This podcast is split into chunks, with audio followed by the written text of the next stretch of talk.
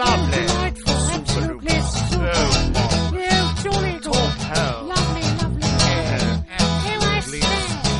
Lo que tú digas con Alex Fidalgo. You'll find us in high places, but we are not your friends. We use you and abuse you all for our own twisted ends. You think that it's your country, it's ours, you silly twits.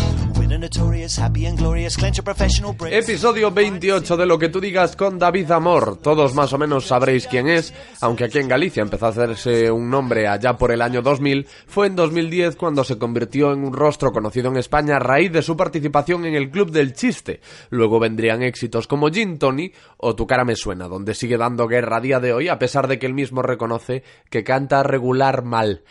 Invité a David al podcast a través de Twitter y aceptó al momento. Tuvimos un malentendido con el día de grabación, el pobre se presentó aquí el día que no era, pero bueno, afortunadamente para mí, David es un buenazo y pudimos quedar sin problemas para el fin de siguiente. Tengo que decir que estoy muy, muy, muy impresionado y halagado con el interés de David y con su buena disposición, porque tanto es así que un sábado, tras celebrar una reunión de, de amigos, aprovechando las navidades, pues se, se reunió con todos sus amigos para tomarse unas copichuelas y salir de juerga y tal, y la reunión se alargó hasta bien entrada la madrugada. Bueno, pues aún así, David se cogió un tren desde Pontevedra hasta aquí, hasta Coruña, solo para sentarse a charlar conmigo y emprendió el trayecto de vuelta tras la entrevista y tras un colacao en una cafetería de mi barrio. Es una gozada tratar con gente así. En esta charla mi paisano me habla de sus inicios, de algún momento complicado que vivió en televisión, ya lo escucharéis porque la verdad es que lo tuvo que pasar un poco de puta pena, e incluso del día que conoció a Iñaki Urdangarín. Episodio 28 de lo que tú digas con David Amor.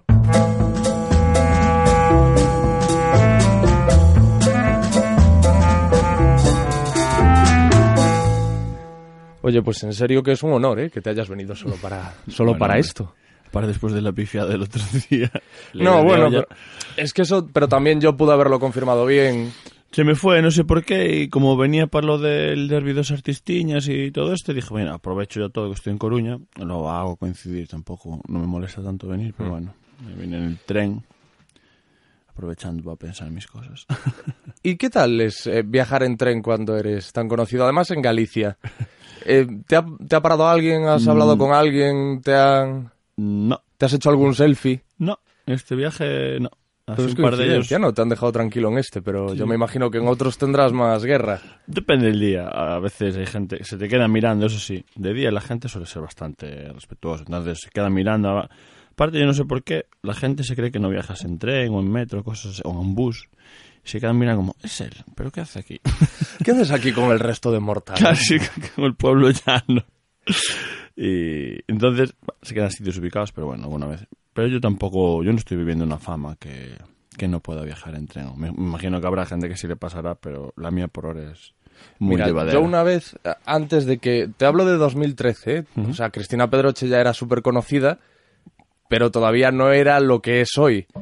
Grabé una escenita para el piloto de una serie con ella en Gran Vía y se paralizó Gran Vía. O sea, a día de hoy ya tiene que ser... Cristina tiene que ser insufrible, o sea, tiene que ser horrible. Bueno, horrible. Es, es parte del trabajo y también pues estar ese nivel te da acceso a otras cosas, ¿no? Eso te iba a bueno. decir que ella cobra en proporción a su fama también, ¿no? Bueno, un poco, yo imagino que era que irá relacionado. Según intereses, así generas oferta y demanda. Pero bueno, yo creo que ella lo, lo lleva bien. Lo eh, son casos de eso, Mario Casas o así, que eso sí que tiene que haber situaciones incómodas. Yo nunca llegué a, esa, a ese punto, o sea, nunca he llegado a estar incómodo por, por mi trabajo. ¿Tú notaste eh, que has ido conquistando territorio? Quiero decir, al principio eras eh, conocido aquí en Galicia y te ibas a Madrid y podías pasear relativamente tranquilo. Bueno, estás diciendo que puedes hacerlo ahora, pero Sí. ¿has notado cómo has ido conquistando territorio, haciéndote conocido en otras partes? Has ido percibiendo ese cambio, ¿no? Sí, claro, aparte tuve la suerte de, de estar en programas bastante duraderos, ¿no? Como fue el Club del Chiste, que estuvo bastante tiempo en antena, ahora Tintoni, aparte que lo repite mogollón, entonces sí que ahora ya vas por los sitios y es verdad que si andas por la calle raro el día que no te haces una foto Hmm. siempre todos los días hay alguien que te reconoce o le dice que te gusta tu trabajo y del que sea aparte hay gente que te habla de cualquiera hay gente que me sigue hablando de, lo- de los chistes y de Martina Klein cosas Es así que el, el club de chis- del chiste tuvo muchísimo éxito. Sí, funcionó bien. Bueno, fue una cosa. ah, estaba bien hecha y aparte tenía una cosa guay que es que llevaba a lo mejor a la televisión a saber qui- eh, chistes en televisión 15 años. Entonces, para nosotros eran todos muy conocidos, pero había una generación de chavales de 15 años, 16, que no habían escuchado chistes en su vida. Y de reto- bueno, de hecho, uno de los públicos donde funcionó fue la chavalada, claro. Pero después del club del chiste la cosa fue un poco difícil, ¿no? Después del Club del Chiste, eh, ¿Qué es lo que pasa cuando, cuando tienes un éxito tan repentino, ¿no? Que para cambiar de registro o pegar un volantazo es complicado. Sí, fue una decisión, porque el Club del Chiste había una parte del programa, era un programa de contar chistes, pero había una parte que, que tenía como un- una historia que se veía como detrás del programa, ¿no? Entonces era como una miniserie. Y yo, pues tuve la suerte de tener muy buenos directores, directoras principalmente, y me, me moló lo de la ficción, lo de, lo de hacer series y todo, eso, me, me empezó a interesar. Que realmente llevaba 10 años currando en la tele, pero hasta ese momento no tenía muy claro qué quería hacer. Sabía que quería currar ahí, pero no sabía qué quería hacer. Y de repente me flipó el tema de la interpretación y fue una apuesta que hice. Entonces, claro, había un hándicap que, bueno, la gente suele, el, el sector suele encasillar mucho. Entonces yo era el de los chistes. Entonces no me hacían ni castings. Y decidí no trabajar en nada que no fuera una serie. Entonces estuve tres años sin trabajar. Para poder hacer series, claro. Me, me fueron ofreciendo cositas de entretenimiento y tal, pero bueno. ¿Y no, no, no te ocurrió en aquel momento? em, hace poco grabé con Gonzo y hablamos de las etapas entre trabajo y trabajo en las que no suena el teléfono. Que a Gonzo le pasó entre el método Gonzo, bueno, no, entre a Caixa Negra, un programa que hizo en la televisión de Galicia, y el intermedio. Y ahí hubo un impasse en el que él dijo, va a haber que buscar un plan B. ¿A ti eso te, te ha pasado? Bueno, no, porque si tú dices que pudiste quedarte esperando... Claro, a ver, yo tengo la suerte que mi plan B son los monólogos. Los monólogos llevo 17 años, entonces es verdad que yo diversifiqué mucho. O sea, en ese tiempo hice cosas detrás de la cámara, estuve en Torilandia con, con Toriñán, estuve dirigiendo. Yo no estaba en pantalla, pero estaba dirigiendo. Y, y después estaba lo de los monólogos y tenía para comer. ¿no? Entonces, pues es como, fue como una apuesta, decir, bueno, pues vamos a dejar de hacer tele si no es la tele que, que Pero es que aquí hacer. es como tan desesperante, ¿no? En esta profesión, porque dices, eh, como es como que el tiempo juega en tu contra, ¿no? No es como en otro lado que dices, bueno, ya encontraré trabajo. Aquí dices, si no lo encuentro el mes que viene, el siguiente va a ser más difícil, porque me pueden ir olvidando. Sí, lo que pasa es que yo creo que en mi caso, por ejemplo, me favorecía que me olvidaran, porque como decía, como la profesión eso es bastante cruel, y yo era de los chistes, pues hasta cierto punto eh, me venía bien. ¿Qué pasa? Yo seguía activo, de yo seguía contando por ahí y tal, y pff, no sé, es que al final si no apuestas por algo, también estar por estar, y yo en mi carrera pienso en- a, a muy largo plazo, y espero Claro. estar dedicando esto mucho tiempo. Entonces, pff, ahora visto, claro, ahora como salió bien, pues está guay. En el momento, pues me imagino que tendría mis momentos de más de duda o de, de fastidio. De... Lo que pasa es que yo tuve la suerte de, de, de en Galicia creo que pasé por muchas fases, pero todo en menor escala, entonces todo te afecta menos. Es como, ya empecé a ser conocido, pero y pudiste vivirlo gradual, ¿no? No Claro. fue de golpe que es más violento Claro. y se gestiona peor, seguro. los sueldos, pues eh, empiezas a ganar dinero, pero no tanto como en Madrid. Entonces, como vas diciendo, ah, vale, va de esto. O sea, te da para hacer tonterías, pero no para desfasarte y no Ajá. para hacer demasiadas tonterías. Estuve sin currar también, Alicia alguna temporadilla, entonces en- en- ya sabía que, vale, a veces estás sin currar y a veces se curra. Entonces, eh, haces castings y es una profesión que la, el alto porcentaje de veces te dicen que no, lo normal es que te rechacen. Entonces todo eso lo fui aprendiendo y yo creo que me ayudó después para decir, pues mira, ahora me apetece hacer esto y, y bueno, y de hecho mi repre tuvo mucha paciencia también y, y lo entendió y fue una apuesta conjunta. Ella también creía en mí por- ese lado y bueno, pues al final... pues, Pareces un tío anímicamente estable. No sé si Tengo lo eres, que eso te, que eso te ayudaría mucho Sí, en, sí. esos momentos. Sí, hombre. Aparte, y te cuento que tampoco estaba parado, ¿no? Es lo que te decía, que yo creo que los monólogos al final te da una el sustento económico porque pues hubo ciertos tonteos incluso con supervivientes y tal, que pagan una pasta. Pero es lo que decía, yo quería hacer otra cosa y digo, bueno, pues mira, tengo para comer, pues pues no necesito meterme en esto. Si no tuviera para comer o tuviera una familia a mi cargo o cosas así, pues la dignidad está guay tenerla, pero, pero hay sí, cosas sí. más importantes que la dignidad. Yo siempre digo que los principios son para ricos. Efectivamente, claro. uno cuando... no tiene dinero es que es como lo que yo cuando hablo de estas cosas digo, a mí me llaman ahora para presentar Sálvame y me voy a presentar Sálvame. Si tuviese, si yo tuviese un dinero y estuviese en una posición económica privilegiada que me permitiese elegir, discriminar, evidentemente no. Claro, esto es cuando escuchas a un rico decir, el dinero no es importante. Dice, claro, Claro, no, porque, para ti no. Porque, no, porque tú lo tienes que decir. No, Claro, no, es una, no es una preocupación, efectivamente. Pues, pues, pues esto es igual. Lo que pasa- Mm. Bueno, tengo una mentalidad rara porque mi padre me crió como funcionario y, y, es, y es una mentalidad difícil en esta profesión, porque es lo que decías tú antes, ¿no? De la inestabilidad que hay y tal. Pero bueno, digamos que conseguí ahí un equilibrio que hasta día de hoy pues no, no vivo excesivamente estresado. Es verdad que, que te agobia cuando ves que se acaban los trabajos y tal, pero bueno, eh, ya te digo, trato de generar una dinámica de, de- de tener siempre cositas. ¿Y cómo terminas haciendo humor? Porque tú dices que no eras el gracioso de clase ni de la pandilla, no... No. O sea, no apuntabas maneras en aquel momento, quiero decir. No, no, sí, eh, era un, o soy un gran fan del humor, pero siempre más como espectador que no como protagonista, ¿no? Y en casa, pues lo típico, los, los, todos los libros que, que tenían nuestros padres y las cintas de Gila, pues yo me las sabía de memoria, pero me las sabía por devoción hacia ellos, no por... Es verdad que a veces de niño pues los imitabas un poco, ¿no? Y muchos ilustradores en casa, Chumi Chúmez, Quino... Jorge, sí. Forge, bueno, todo el Castelao, ¿sabes? Me encantaban la, la esta de Nos y tal.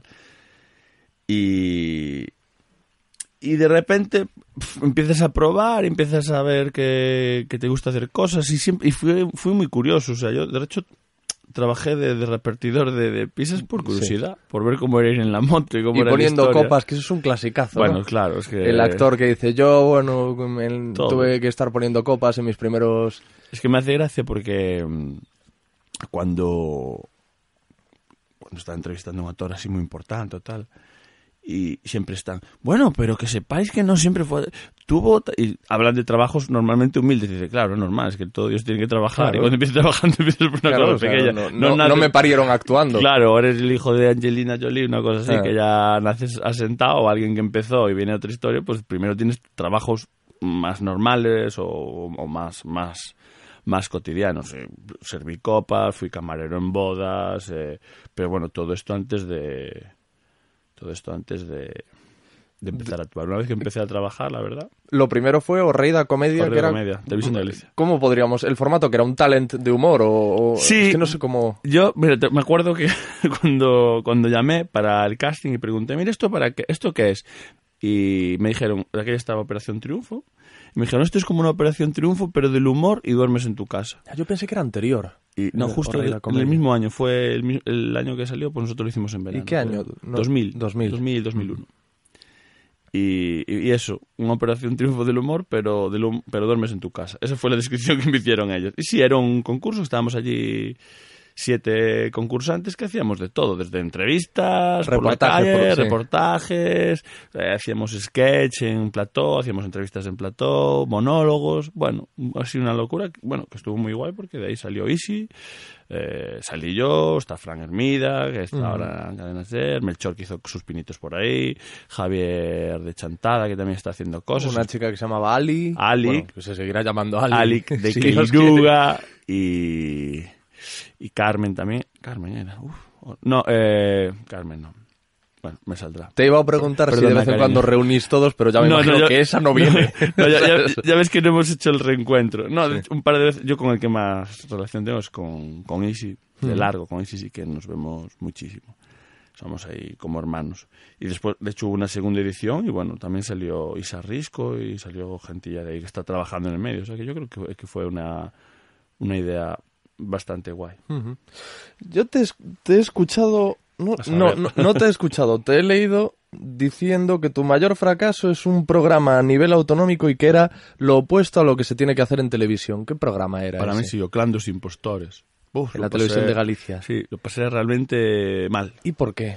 Sí, sí, eso parecía. se- eso se deducía de tus palabras, que lo habías pasado. A ver, tam- tam- no es como por, por una experiencia mala que tengo en 17 años tampoco me, me- me apetece ir a hace- hacer así mucha leña de árbol caído. Pero bueno, la forma de funcionar a mí no me gustó nada. Me parece que me parecía que una tele no, no estoy a favor de, de esa tele, a mí no me gusta. Yo, perdona. Porque- por- no te lo cuento, ¿eh? No, no, no, sí, sí, te, sí, te- sí. te lo digo por, por, por lo que has dicho. Yo creo que es, que es eh, importante y es interesante la gente que tenéis éxito a día de hoy saber los momentos que habéis pasado eh, complicados porque se puede aprender mucho de ello. Por eso te pregunto por esto, ¿eh? no, por otra cosa. Yo llegué y, bueno, en principio el programa, la idea era guay, había habido una edición ya y, y éramos, en teoría éramos gente conocida de la televisión de Galicia. O, bueno, yo creo que ya había currado fuera, creo que ya había hecho el Club del Chiste. Y en teoría hacíamos trabajos no habituales, ¿no? Nos llevaban y nos grababan un reportaje de eso, todo así como un cierto todo de humor, eran como retos, no sabíamos lo que íbamos a hacer y teníamos retos, pues si alguien subir arriba, a unas andamios o lo que sea. Y después hacíamos una versión, una letra, versionando lo que habíamos hecho. Y valoraban un poco todo, ¿no? Pues un, show, un entretenimiento. Lo que pasa es que eh, para mí la segunda edición tomó un cariz muy, muy agresivo. Y a mí me gusta la, televisión amable. A mí me gustan estos jurados que hay ahora que, que, que insultan o, Sí, Risto y los eh, derivados. pero Risto podía tener una cierta gracia en algún momento que yo, para mí a veces, maleducado nunca está, nunca está justificado serlo, para mí. Y, y en televisión, bueno, a mí me gusta la televisión más amable. Y de repente en la televisión de Galicia, que una televisión pública que yo creo que tiene que ir por otros lados, se empezó a tirar por un lado que a mí no me estaba gustando nada y no lo entendía, no era lo que habíamos hablado. Pues, pues te pongo un ejemplo. De repente un día eh, me hacían, bueno, aparte, yo no canto, yo canto fatal, yo canto como el culo.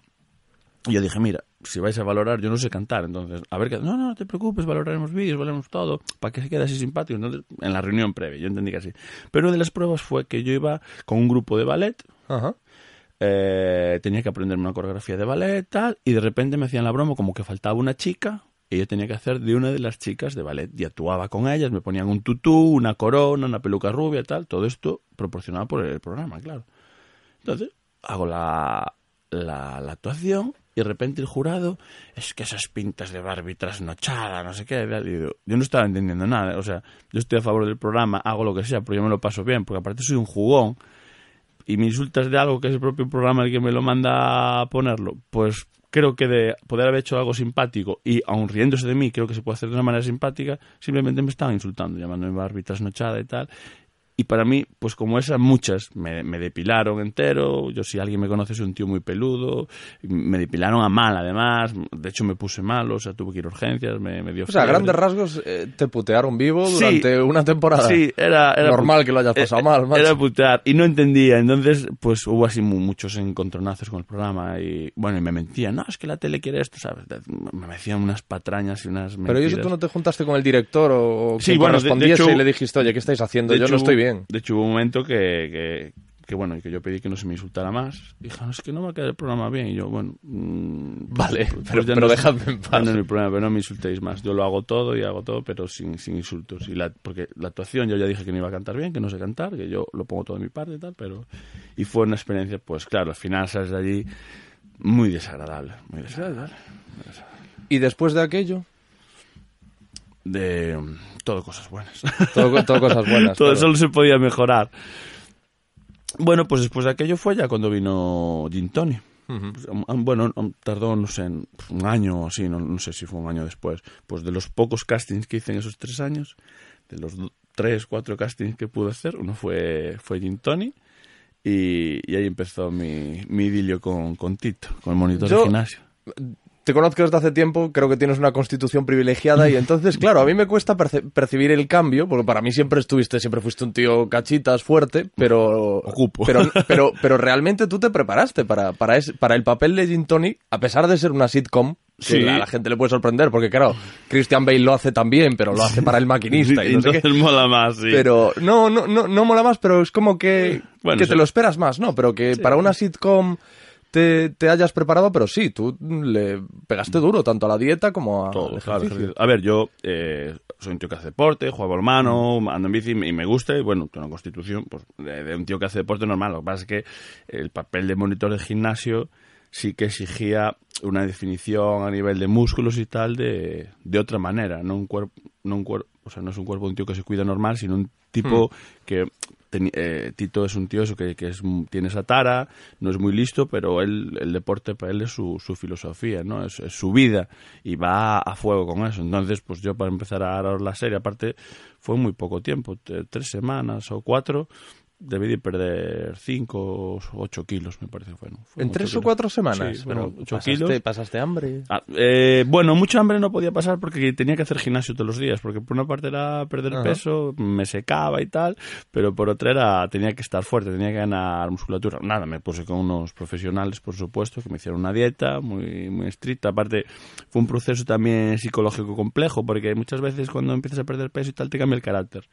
Entonces, yo tenía que estar luchando mucho para estar de, de Yo creo que te cambia más y- por la dieta. por esta- por la- hombre, yo soñaba con comida y todo. ¿eh? Claro, claro. O sea, llega a soñar. Eh, eh, A la gente le pasa sobre todo por el te- los carbohidratos. Los carbohidratos influyen mucho en el ánimo. Si Yo- cortas el consumo habitual, La Coca-Cola. Fue La lo, lo que peor llevo. De hecho, a veces, eh, una de las veces soñé que bebía Coca-Cola y me sentía culpable. En el sueño. O sea que fue una dieta Ostras. bastante potente. Y bueno, y con los compañeros son muy curiosos porque, claro, yo llevaba mi comida. Tus pues, tupper, ¿no? Mis tupper, el con mis tortillitas y tal. Mm. Sí, sí, sí, sí, Esas, esas, esas fricadas todas. Pero bueno, eh, yo creo que el papel lo, lo requería, ¿no? Que estaba guay ese contraste de un tío muy, muy fibrado y tal, y, y por otro lado una bondad extrema, ¿no? Eh, Es un, creo que era un contraste guay, de un, como un tío tan grande realmente era tan pequeño. Como- ¿y has seguido manteniendo la dieta, el ejercicio? No, no, no, ya, ya, ya, ya, en cuanto- ya relajé, ya cambió, aparte después ya se hizo dueño del gimnasio y bueno, era muy estricto y hay una, una vez que el personaje ya está sentado, que la gente ya lo conoce, pues bueno, tratas de cuidarte y, y yo trato de cuidarme por una cuestión de, de, de, de- de filosofía de vida, pero bueno, ya cogí kilos, ya, ahora ya estoy pasado, ya no estoy, no tengo tableta ni, ni nada. Pues yo te veo bien, yo te veo igual que siempre. ¿no? Gracias, gracias. Y- Mm, qué rico. luego, luego hablamos. Luego- ¿Y, la, ¿Y la serie continúa? Jim Tony. Bueno, están. Yo siempre hago la broma de que. Bueno, están repitiendo los capítulos. No sé, no sé si se han emitido todos los nuevos o aún no. Pero bueno, ahora nos están poniendo en FDF el cachito que, que paran de poner la casa La que se avecina. para darle la vuelta a la cinta. Digo, se ha acabado, da la vuelta, punto por el otro Entre lado. la que se avecina y la que se avecina va un poquito de Va- de. Gin. Y, ahí- y ahí estamos en, en FDF, que de hecho fue una sorpresa porque cuando pasamos de 4 a FDF, en, teoría acabamos, pero en FDF funcionaba tan bien que renovamos una temporada más. Y tuvimos, bueno, al final hicimos cinco, bueno, cuatro temporadas y media. ¿no? Una, unas, eh, la, la cuarta se cortó un poco antes de, de finalizarla. Y después hicimos la quinta, que era cuando yo era dueño del gimnasio y todo. Y bueno, fue un regalo ahí, cinco meses. Pero a Jim Tony al principio le, le zurraron en las redes sociales bastante, ¿no? Bueno, pero que no le zurran Ya. hoy en día. Algo, pero si te zurran es porque no, lo, lo digo porque lo ven y, y Lo hay- había un punto guay porque había gente que, que nos criticaba, pero todos los días. pero, pero todos los días, o sea, que estaba ahí. To- Todos los días estaba ahí, que era como curioso de, pues se le habrán acabado las pilas al mando y no sé qué levantar a Como un chiste cambiar. que le escuché contar a, a Woody Allen de alguien que en un buffet decía ah, la comida aquí es malísima. Y la otra persona le decía, sí, y además las raciones son tan pequeñas. ¿sabes? Diciendo, es mierda, pero dame más. Pero- Sí, sí, sí. pues, pues, pues sí, es, es este rollo. Bueno, a ver, es fácil criticar. Yo es que, ¿qué te voy a decir? Yo, Hmm. es una serie que me gusta No, te mucho. lo digo en plan de que ha tenido mucho éxito y parece ser que la gente no se lo esperaba o no... Mm, Allí dentro, eh, Javier Veiga, que, que es el creador de, de- del niño, lo tenía muy claro. Yo creo que él sabe co- cómo hacía las cosas. Y de nuevo, otra vez, el público infantil, pero a veces en unos casos extremadamente infantil y, y me sorprendía. La primera vez en un aeropuerto que, que cuando se empezó a meter la serie, me vino un padre, ¿te puedes hacer una foto con mi hijo? Y tal. Yo, sí, sí. Pues, típico, te esperas un chaval de 10 años, 12, pues no tenía 4. Y yo, y ve Gin Tony, sí, sí, le encanta, tal. Y, a ver, Gin Tony es una serie pequeña. Yo, para mí, uno de los problemas que podía tener Gin Tony, o sea, está conceptuada como eso, pero hay un problema de, de presupuesto. La comedia necesita presupuesto.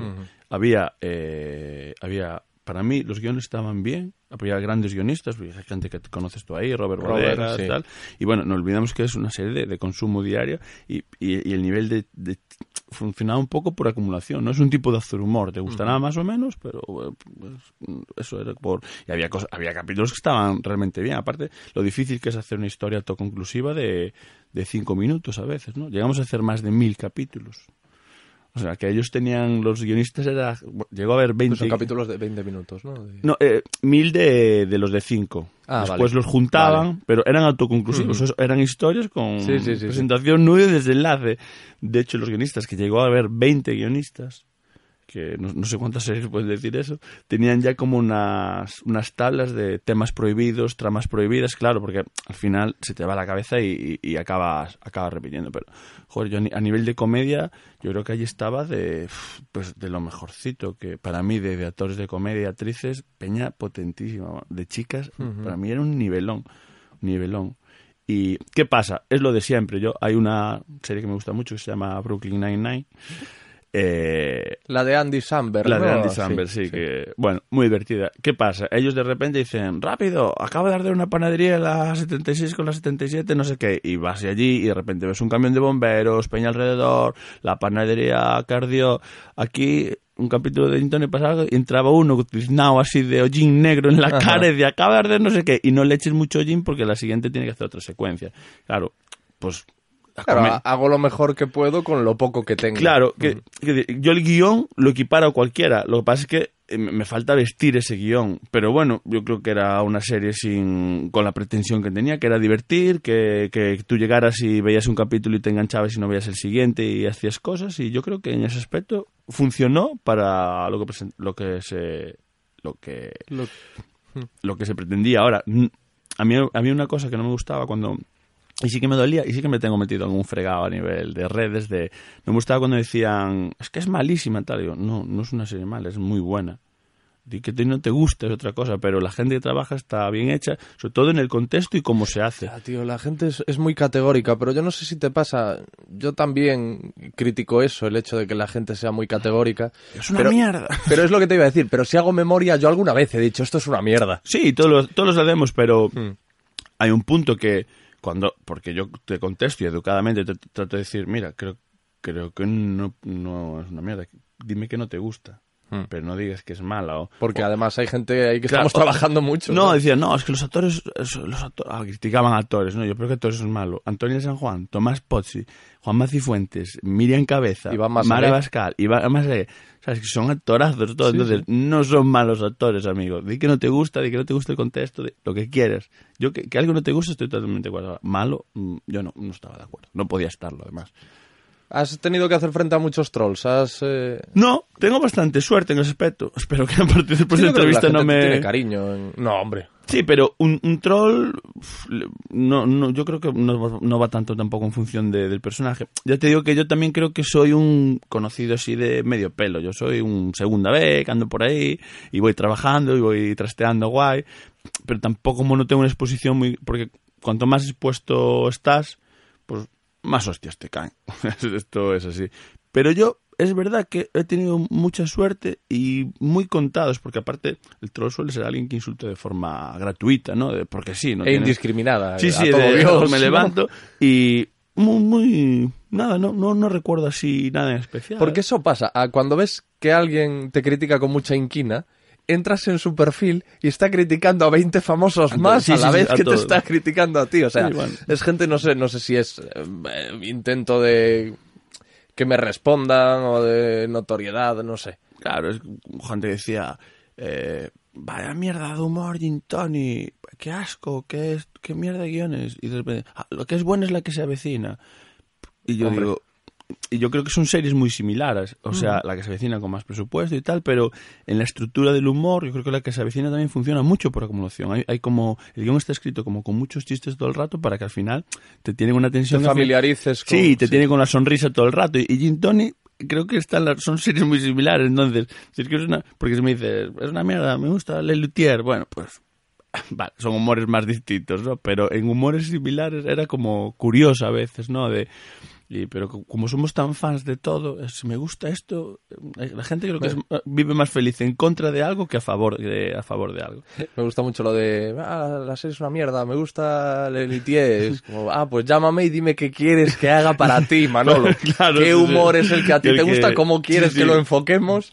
Y aparte de algo maravilloso que es el mando a distancia, que no te gusta, cambias. Eso y no, la está. democracia del mando, Pero, claro que sí. mm, Nadie te obliga. Pero tú dices, soy un, un famoso de, de medio pelo, tú estás ahora en un programa que, joder, en tu cara me suena, tiene un exitazo del copón, Sí, ¿no? bueno, de sí, audiencia, de sí, la gente que hay ahí. Ahora estoy en, estoy jugando la Champions, pero yo creo que soy como como Fover, que fichas ahí, pero, pero estás fuera Que de lo aguantas ahí una temporada sí, tal, pero ¿no? estás No. fuera de sitio y dices, yo voy a volver para adelante. o sí, eh, bueno, ahora sí, que- ahora sí que estoy en un programa de, de estos de, de primera línea, ¿no? De, de ahí de top, pero yo por cómo me veo y por cómo, bueno, creo que hay gente que nace para ser, o que, se le ve el sitio más de este, y hay gente que, que vivimos más entre aguas y yo por ahora me veo así, no, sé si cambiará la cosa o no lo digo por mal, eh, pero creo que no todo el mundo tiene el mismo brillo, tiene la misma, pues lo típico, secundarios de lujo, ¿no? Hay gente que son grandes secundarios y cuando pasan a primera plana, pues pues no brillan. Yo creo que brillo ahí, en- o sea, creo que estoy cómodo ahí en un, en un segundo plano. O sea, te ves más como, como el futbolista luchador del equipo que como la estrella, ¿no? Como ese que hace el trabajo para que se luzcan otros, sí. Sí, sí. Pero tú has hecho un late ahora aquí en Galicia, Galicia. que lo has llevado tú, Sí. has, eh, has sido pues la, la máxima figura del programa Sí. y lo has llevado bien, ¿no? Eh, Sí, pero bueno, aquí en Galicia, ¿sabes? El, el rollo sería, si algún día soy capaz de dar el salto y establecer eso a nivel nacional, pues, pues hablaremos, pero aquí es que me siento muy cómodo, a mí estar en casa me encanta y de repente surgió la oportunidad de hacer algo así, eh, yo lo tenía en mente hace tiempo, hablando aparte de ese tipo de tele que te decía que me gustaba hacer, que yo me apetecía hacer un, un programa amable de, de traer gente y estar a gusto con ellos y que nos cuenten cosas y descubrir a lo mejor cosas que no, Estás hablando del mío también, de Claro, esto, ¿no? es que, bueno, al final es, es eso, tener gente interesante o, o descubrir si tienen algo interesante que contar y, y sobre todo era bastante eh, eh, dignificar, bueno, no, no es dignificar la palabra, pero bueno, ensalzar lo que hay aquí, que yo creo que en Galicia, bueno, aquí, ahora estamos aquí en Coruña, pero creo que en Galicia hay gente muy potente y que hace rollos muy guays y cuando los descubres como, joder, pues este tío mola. Bueno, yo creo que un poco lo, lo conseguimos, los que nos vieron. Tú sigues en contacto con la gente de aquí, con, o sea, eres perfectamente consciente del talento que hay aquí, aunque Sí. estés trabajando fuera. Sí, bueno, pero yo vivo en, yo vivo en Galicia. Yo trabajo fuera, pero vivo en Galicia. De hecho, yo vengo todas las, todas las semanas. Es una cosa que decidí ya hace siete años, que para mí Madrid no era. Y bueno, tomas esa decisión que, que te incomoda un poco la vida porque estás siempre en los aeropuertos, pero cuando llego aquí, pues a mí me compensa en calidad de vida, que al final también hay que vivir si solo trabajas. Entonces yo, pues trato, trato de ver, a mí me gusta mucho la tele además, trato de ver lo que hace todo Dios, me parece interesante ver lo que hace la gente además, sobre todo si quieres trabajar en televisión, está guay y, y, y trato de ir a ver los compis o a gente o bueno, cuando puedo, pues. Y tú intentas crear eh, proyectos, eh, tus propios eh, formatos y ofrecerlos o... No, yo de formatos no soy, me, me gusta colaborar y más la parte de producción, pues cuando hicimos Amigos Tamorte, por ejemplo, la obra de teatro, pues estuve en producción, ahora estoy metido yo en un proyecto de, de una serie de televisión también a nivel nacional, pero produciendo, pero, pero eso de crear formatos, no, creo que hay gente que lo hace y que lo hace muy bien, no creo que sea una de las cosas que, que yo, yo haga bien. Mí- sí que disfruto, pues, con, cuando hicimos el, el programa este para Galicia, el Late Night, lo primero que hicimos fue un especial de Navidad. Entonces yo sí que sabía lo que quería y sí que disfruté creando eso, pero bueno, ya habíamos dicho, vamos a hacer, ah, o sea, no inventamos nada, un rollo clásico de todo. Venían artistas, actuaban un poquillo, los entrevistábamos, algo sencillo, pero bueno, sabía lo que quería contar. Eso, eso sí que me gusta, darle forma, ¿no? La forma final. Crear formatos, es que, bueno, no me veo, creo que hay gente que lo hace mejor. Sí, sí, sí, no era, pero si alguna vez eso, habías decidido, joder, me encantaría Pues eso, por ejemplo, el late, que si te hubiese ocurrido a ti, me encantaría hacer un late en Galicia, entonces que preparases un proyecto tú y fueses a la televisión de Galicia. Sí, bueno, eso sí, pero yo directamente. Son unas energías a lo mejor que no. que hace tiempo que me cuesta gastar. Entonces, pues el late lo hice de la mano de una productora que se llama Ficción, que teníamos muy buen rollo, nos entendemos muy bien y estábamos colaborando, pero era todo a través de, a través de ellos, ¿no? Y de hecho, el de Navidades lo dirigí yo y después estaba fuera y no podía estar y teníamos un director, pero siempre trabajamos eh, mano a mano. Sí que tuvimos un conato hace muchos años, eh, pues yo creo que acaba de terminar, no sé si Supermartes, y nos juntamos para hacer un programa, Touriñán, Marcos, Pepo Suevos, Roberto Bodegas, creo que también estaba, Osvaldo Digón, Ah, mucho talento ahí, ¿eh? Mon, y no sé si David Noya también o alguien más por ahí. Qué elemento. sí. y, y escribimos un programa juntos y se lo presentamos a una productora y a CTV y aparte se lo presentamos no solo como eh, tenemos este proyecto aquí, sino como aparte tenemos la capacidad de trabajar juntos y nos mola y, y os- y ponemos a vuestra disposición pues, pues todo lo que sabemos hacer.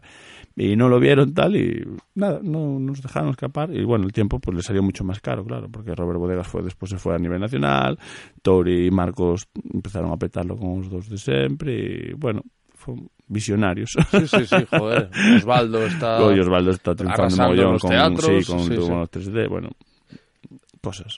Ha- Has dicho lo de que Gin Tony eh, tenía mucho predicamento entre los entre el público infantil. ¿Tiene que ver eso con que luego te hayan dado un programa eh, sobre Ben 10, ¿no? Que es un personaje de series de dibujos animados. Mm, no sé si en su cabeza estuvo esa, esa historia. La verdad, eh, molaba porque eh, la competencia es que es donde, donde se hace, es una productora que es la que hace la, la serie de Gin Tony. Ahí tiene un departamento de ficción y de departamento de entretenimiento. Y parece que los que primero se habían fijado en mí era el departamento de entretenimiento. Pero por el medio apareció Gin Tony. Y claro, Gin Tony duró tanto que no tuvimos oportunidad de hacer nada. O sea, podría haber sido anterior lo de Ben 10 a Gin Tony. O, o otra cosa. Y de repente, cuando ya Tony paramos de grabar, pues llegó la parte de entretenimiento y me dijeron, tenemos muchas ganas de hacer un programa contigo, tenemos esta propuesta, ¿qué te parece? Y yo, pues encantado, porque es un, bueno, es un concurso de niños, pero lo hicieron de una manera que se, eh, le llaman un hub, creo, HV, que lo que hacen es se juntan varios países y lo producen entre varios países. ¿Esto qué hace? Que ellos dividen costes, claro, a cada país le sale más barato, pero puedes invertir más. Porque, de hecho, bueno, te- tenemos un plató es espectacular, un plató, o sea, de un programa de, de verdad. Entonces, cada semana era siempre en el mismo sitio y cada semana venía un país a grabar. El primero en grabar fui yo, después vino Italia, eh, países árabes, Inglaterra, bueno, estuvieron viniendo de distintos lados a grabar. Y en tu cara me suena, ¿qué tal estás? feliz. Fel- Sí, eso es ¿verdad? un regalo, sí, sí, sí, eso es... No sé. Eh, tenía muy buena fama el programa de, de que guay, que divertido, te tratan muy bien, pero bueno, de lo que se habla por ahí después cuando vas tú y de repente todo eso era verdad. Es un programa muy grande, pero con un ambiente muy familiar. Yo estoy disfrutando como un enano, porque bueno, esa tele me gusta, es televisión amable. Y hay un jurado, pues, bueno, que está de bastante buen rollo siempre. ¿Tú has ido para simplemente vivir la experiencia o has ido buscando que sea un trampolín para otra cosa? Porque sé que hay gente que va a ese concurso diciendo, pues voy a, eh, a, a relanzar mi carrera o, o a lanzarla. Si, si por ejemplo, eh, ¿no es ahí donde estaba este chico de Aurin que empezaba carrera en solitario? Que además le fue estupendamente el Blas paso por... Eso es, le fue estupendamente el paso por, por ese Y programa. cantó muy bien. y, y en tu caso... Bueno, yo, yo, en, mi, en mi caso es un programa que yo soy fan y me apetecía participar y de repente surgió la oportunidad. Bueno, aunque en principio eh, dije que no. Eh, yo intenté participar hace, o sea, me intenté, eh, estuvimos ahí hablando hace años, pero bueno, no, no surgió. Y de esta vez me llamaron para hacer la prueba, para hacer el casting, no para estar en el programa. Lo que pasa es que me pilló con tanto curro que no tenía energías. Eh, dije, dije la repre, no puedo ir. Es que no, porque aparte yo soy consciente que no canto y que iba a tener que ir con, con una energía alta para, para suplir todo lo que me falta de cantar. Y no tenía en la cabeza. Y dije, mira, diles que perdón, que para la siguiente edición que me gane el programa, pero que no, no, podi- no podía. Pero las tres semanas me volvió a llamar la rep, no, que propusieron tu nombre, que parece que están interesados, aunque sea solo... eh, ah, porque tenía que cantar tres canciones. Y yo, ¿qué voy a cantar ahora? No, no tengo cabeza para esto. Y vas a conocerlos, y yo dije, bueno, lo típico, que tu repre te marea un poco. Dije, bueno, pues era aquella que tiene interés, y fui. Y de hecho tardé dos meses en sa- en saberlo. Y de repente es como, estás en tu cara, y fue como una sorpresa total. Mi intención con el programa, bueno, uno, disfrutarlo, eh, la curiosidad de ver cómo es eso por dentro, lo de cantar también me, me molaba ¿no? y, y después también tenía interés en, en darme a conocer de una manera distinta. Yo creo que, porque me pasa algo muy curioso, que es que nadie sabe que soy monologuista. Es lo que más tiempo llevo haciendo, pero no me tienen asociado a eso, ¿no? Entonces, Fuera de Galicia. Sí, fuera de Galicia. Entonces, eh, pues dije, pues creo que es un buen sitio y es un programa que creo que mm, la tele que me gusta o como yo la entiendo se adapta bastante, ¿no? Esa parte de improvisación, de, de jugar con lo que pasa en el momento, de... Bueno, creo que, que me siento cómodo en ese formato y, y bueno. Pero ese, ese formato realmente no te vende como monologuista. No, pero sí que hay una parte de humor y de... Hay, o sea, el, el programa es 20% cantar y 80% show. Hmm. Y yo creo que la parte del show sí que está dando a conocer una parte de mí que, que bueno, que yo creo que la gente no, no la tenía presente. Porque al final, si eres un actor cómico, bueno, es un actor cómico, o sea, haciendo comedia, ¿no? Pero, pero la parte del show del directo es como que le cambia el- la visión a la, a la gente. Y esto evidentemente no me vende como monologuista, pero creo que como humorista me pone también en un camino distinto. Sí, no te vende como monologuista, quiero decir que, que los espectadores no, no, no se enterarán de que eres No, monologuista claro. tampoco viendo el, el programa. Sí, pero Creo eso que que has hecho una gira con Leo Harlem. Sí, además, que, sí, joder. sí. Pero creo que corto un... Porque hay un, hay un tema. Cuando la gente de repente te conoce por actor, que a mí Mm. es lo que me pasó, y después te ven anunciado un cartel, yo creo que el pensamiento de la gente es, ah, mira, otro actor que aprovecha Eh. el tirón y se pone a hacer monólogos.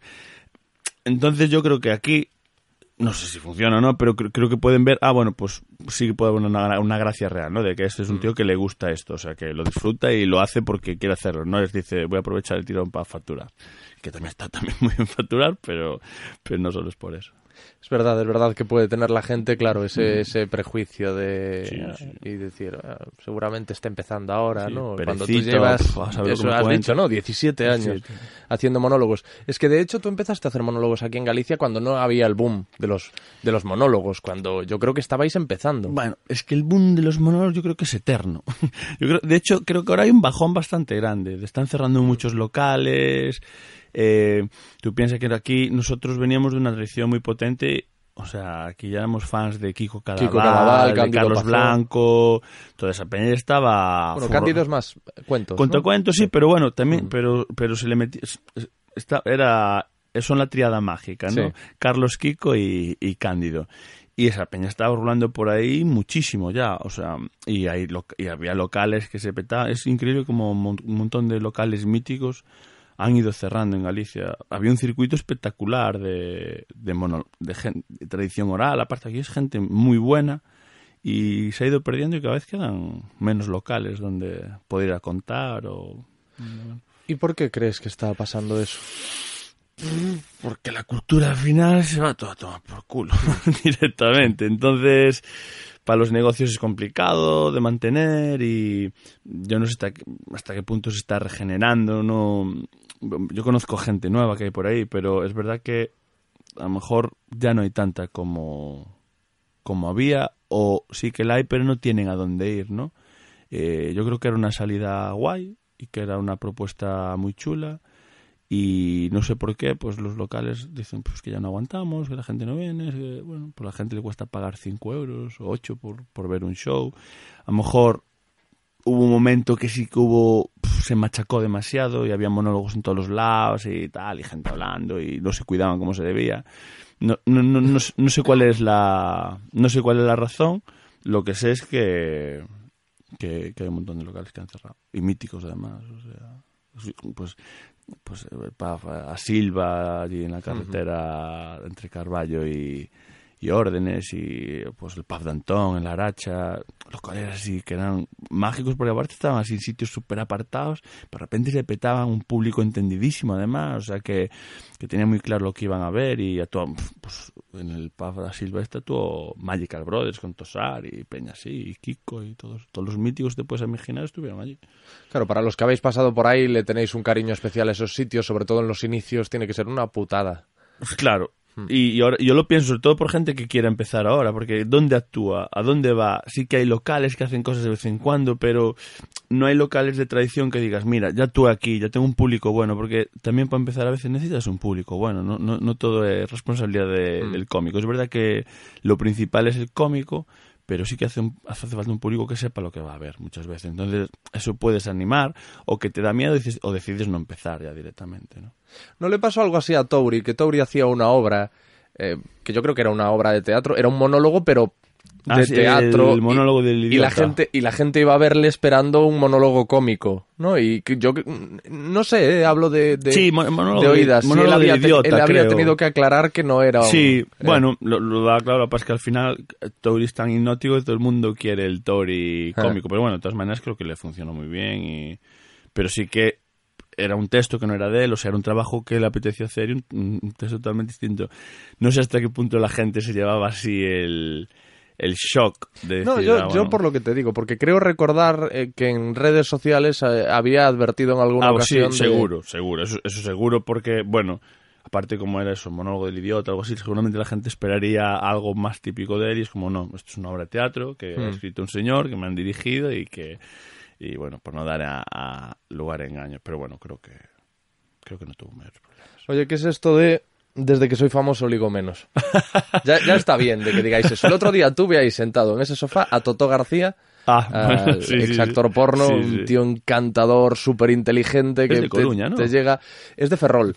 Te llega con escuchar, con hablar con él 10 minutos para echar abajo Mm. todos los eh, prejuicios que puedas tener respecto a los actores porno, que ojo, hay de todo. Como- pero, pero pero, todas las Toto te los- profesiones, claro, pero Toto te los, te los eh, tumba rápido, los prejuicios que puedas tener con él.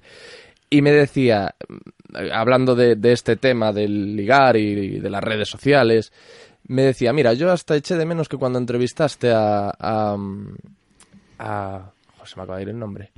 eh, le- eh, joder, no me lo puedo creer, el cocinero. Ah, a Chicote. A Chicote, no, joder, macho, de No verdad. pasa la- nada, la- Chicote, un no, abrazo no, pasa de que mi cabeza ya, esto es increíble. Pues el tío Bueno, vino pues para la a- entrevista también contigo y tú no te pues, acuerdas ni de él. a- a- no, él no vino para la entrevista. un lo pillé por la aquí. mañana o algo así, pero tenía pero que se se quedó por la esto, ¿no? Eh, me decía, tenías que haberle preguntado a Chicote cuántas veces eh, le mandarían mensajes tías por, por Facebook, por, mes- eh, por Instagram por lo que sea, porque ibas a flipar, me decía Toto. Con que tengas un poco de, salgas un poco en televisión. Sí, pero yo te, lo, yo te explico, sé, por qué me preguntas esa, esa frase. Es de una entrevista de, de la revista Lecturas y, bueno, pues, pues estuvimos hablando un montón de trabajo, tal, no sé qué, y hubo un momento que empezó así a, a preguntar bastante de, de la vida personal y tal. Yo, bueno, pues con evasivas, contestaba con coñitas y tal, y, y no por nada, simplemente porque yo creo que lo interesante de mi vida es para la gente, es mi trabajo, que es lo que hago así, que es más tal. Después mi vida personal, pues es como la de cualquier vecino, ¿no? Entonces, eh, no es que eh, se ligue menos, lo que pasa es que pusieron el título así. Lo que trato de decir es que estás más solo y te vuelves más desconfiado, porque al final eh, cambia más tu entorno que tú. Tú realmente te haces famoso, pero tú no cambias. Tú sigues siendo el mismo, te siguen gustando las mismas cosas y, y listo. No, bueno, ahí dice, no, se hizo gilipollas desde que es famoso. No, ya, ya lo era antes. Lo que No, pasa es que ahora la lo más gente. descubre a los gilipollas, Lo estaba en su casa. Y, y, pero por lo otro también, si tú eres un tío... Entonces, ¿qué pasa? Es verdad que, mm, que tú eh, de repente entrabas a un sitio y tú sabes cómo te miraba la gente y sabes cómo te mira ahora y tú sigues siendo el mismo. Entonces, digamos que eso te crea un cierto Desconfianza. recelo, sí, es como, ¿por qué se me acerca la gente? ¿Por el personaje de la tele o por mí? Porque yo nunca fui un tío que entrara en un bar y las chavalas se giraran o cuchichearan, tal. Pues con el 1.94 Bueno, sí, y... pero podía entrar haciendo otra- A lo mejor por lo que entraba haciendo, sí, pero no, no, no por, no, no por mi físico ni por nada. No siempre, nunca fui un tío de eso. Ah, qué tiazo. Y entonces, de repente, ahora que sí, que a veces te sueltan piropos y tal, sí que es como, vale, no me lo creo. Entonces, eso te hace que estés más, más distante. Entonces, no es que ligues menos, es que te crees menos todo, ¿no? Entonces, Fíjate. Yo creo que antes eras tú y yo soy un tío que me gusta conocer y yo era de charlar y de... Y soy- me considero bastante extrovertido y, soy muy juguetón. Me gusta hacer mucho el, el idiota, ir de fiesta por ahí y tal. Y es verdad que a raíz de ser famoso hay cosas que dejas de hacerlas porque no quiero que me juzguen y dice, ya está el famosito llamando la atención. Entonces, pues te vas volviendo así un poco más un segundo plano. Es que acabas de tocar un tema que también toqué con, con Toto, que es lo de eh, si están contigo por la fama. Que es que eso, le decía yo a él que claro, eso te tiene que, que crear una inseguridad. No tanto por, ya no solo por el simple hecho de que esté contigo por la fama, sino porque siempre hay alguien más famoso que tú. Sí, sí, claro. Y entonces, si tú crees que esa persona está contigo por la fama, dices, yo le ponía el ejemplo de Miguel Ángel Silvestre. dices, ¿y si voy con ella a una gala y conoce a Miguel Ángel Silvestre? ¿Tú has sentido eso, esa, esa inseguridad, ese No, a ver. recelo del que estás hablando? Yo, yo, yo hablo también en teoría yo, porque yo estoy, yo estoy ligado, entonces no tengo ningún problema, ni, ni, ni- no, no, no, por ahí no pero hablo en teoría de lo que se siente o de lo que te decía con la televisión de Galicia, que en su día sí que tuve manera de percibir, y bueno, y yo creo que hay gente así, que le, que le gusta la fama, yo creo que pf, hay un montón de ejemplos ahí que vemos que dices tú, pues esa pareja, ¿sabes? Siempre coincide que siempre coincide que la modelo se enamora del millonario, del futbolista o del que sea, ¿no? Y qué casualidad. ¿no? Bueno, pues si le gusta eso... Ahora, yo seguramente siempre estaría con, con ese miedo, porque siempre va a haber un futbolista con más pasta, Claro, más famoso, claro, más... claro, claro. Entonces, no sé si se adecua a un modo de vida o... A ver, que no es todo el mundo, ni todas las modelos, ni todos los futbolistas. Pero bueno, sí que yo creo que hay cosas que, que cantan, ¿no? Pero Me decía Toto Kiko Rivera. Me ponía ese ejemplo. Soy fan de Kiko Rivera. La verdad es que lo conocí. Sí, sí, me- has actuado con él. Sí, sí, sí. Y me parece un tipo simpaticísimo. Claro, se rodea de una gente que dices tú. "Pff, el- ¿Qué pasa? El tío tiene una manera de vivir también, lo tiene tan asumido que re- realmente él es hipnótico, es... Claro, Totó le pasará, abre tías, pues que le encantará zumbarse un actor porno y les pondrá, y a otras les dará miedo. Tú sabes que eso a él lo- le, le jode muchísimo. Ah. Porque le obliga a, a llegar a un, a un, a un em, ¿cómo te diría yo? Genera unas expectativas Claro, que el tener que cumplirlas le crea ansiedad. Sí, sí, sí. Y entonces se raya y muchas veces dice, mira, yo paso. Cuando Ya. ve que una va por eso, dice, no, Chao, no. claro. Porque luego yo le preguntaba, ¿y alguna vez te, han, has, te has metido en follones porque has generado esas expectativas y no, no las has cumplido, te han echado la bronca y tal. Y me decía que sí, que alguna vez como que le habían reclamado. Pero bueno, yo vengo aquí a acostarme contigo, que eres actor porno y a mí me haces esto. eh, un visionario apaga la luz y... Bueno, pues a veces también le apetecerá, no sé, es como no me traigo el trabajo a casa, cariño. No sé, no sé. Eh, todo, es que al final todos tenemos miserias todos los días y... Eh. y pero todos los trabajos es, que, eh, es, es tan difícil, pf, no, no sabría de- describírtelo, la verdad. Son días guays y con respeto a la gente, ya te digo, de repente, es lo que dices tú, se crean expectativas con la gente, se vuelve todo más frío también porque cómo conoces a la gente, pero ya no hablo de nivel de pareja, yo, yo me refiero a, ni- a nivel normal, pero bueno, claro, pues la gente te conoce pero no te conoce y te pasa que muchas veces la gente por la calle te- porque claro, está en- estás en sus casas todos los días entrando, Claro. está él, porque hay gente que está en gallumbos en su salón y te está viendo, entonces eso quiero- crea una familiaridad, ¿no? Y aunque no sea real, después cuando te ven, Eh, te dicen, vente a comer a casa mañana. Claro, y yo el otro día iba en chándal y no sé quién me lo echaba en cara. O sea, a unos señores. Eh, Te y lo- echaban en cara que fueses en chándal. yo, pues, no sé dónde venía y soy un poco tirado a veces para, vestirme y tal. Y justo me saludan y, ah, de Salcedo, no sé qué, no sé cuánto. Y ellos no se dieron cuenta y yo iba detrás de él y empezaron a rajar. Y dice, mira, tú vas sin chándal por la calle. Ah, bueno, la señora se dio la vuelta. Eh, el señor intentó como disimular, el señor dijo, no, sí, te estábamos criticando y tal. Y bueno, no pasa nada. ¿Sabes? Es- bueno, pues hay ese rollo, expectativa de ellos se creen que el de la tele tiene que... No, no sé qué piensa a veces la gente, Mm. ¿no? Pero lo que te decía antes, de repente te ven en el metro, es que me tiene pasado, y tú en el metro, y yo pues, pues voy para allí. ¿En qué, en qué voy a ir? Pues Heli- viajando. helicóptero. No vengo a arreglarlo, estoy viajando en él. ¿Sabes? Voy- en helicóptero, no soy Jesús Calleja. Jesús Calleja sí que va con el helicóptero a todos lados, pero quitando Jesús Calleja, la gente normal, pues, pues o coge el metro o, o lo que sea, o el bici Madrid este, o por aquí el tren hoy, o bueno, no sé, no sé. ¿Has escuchado el episodio con Jorge Mira de lo que tú digas?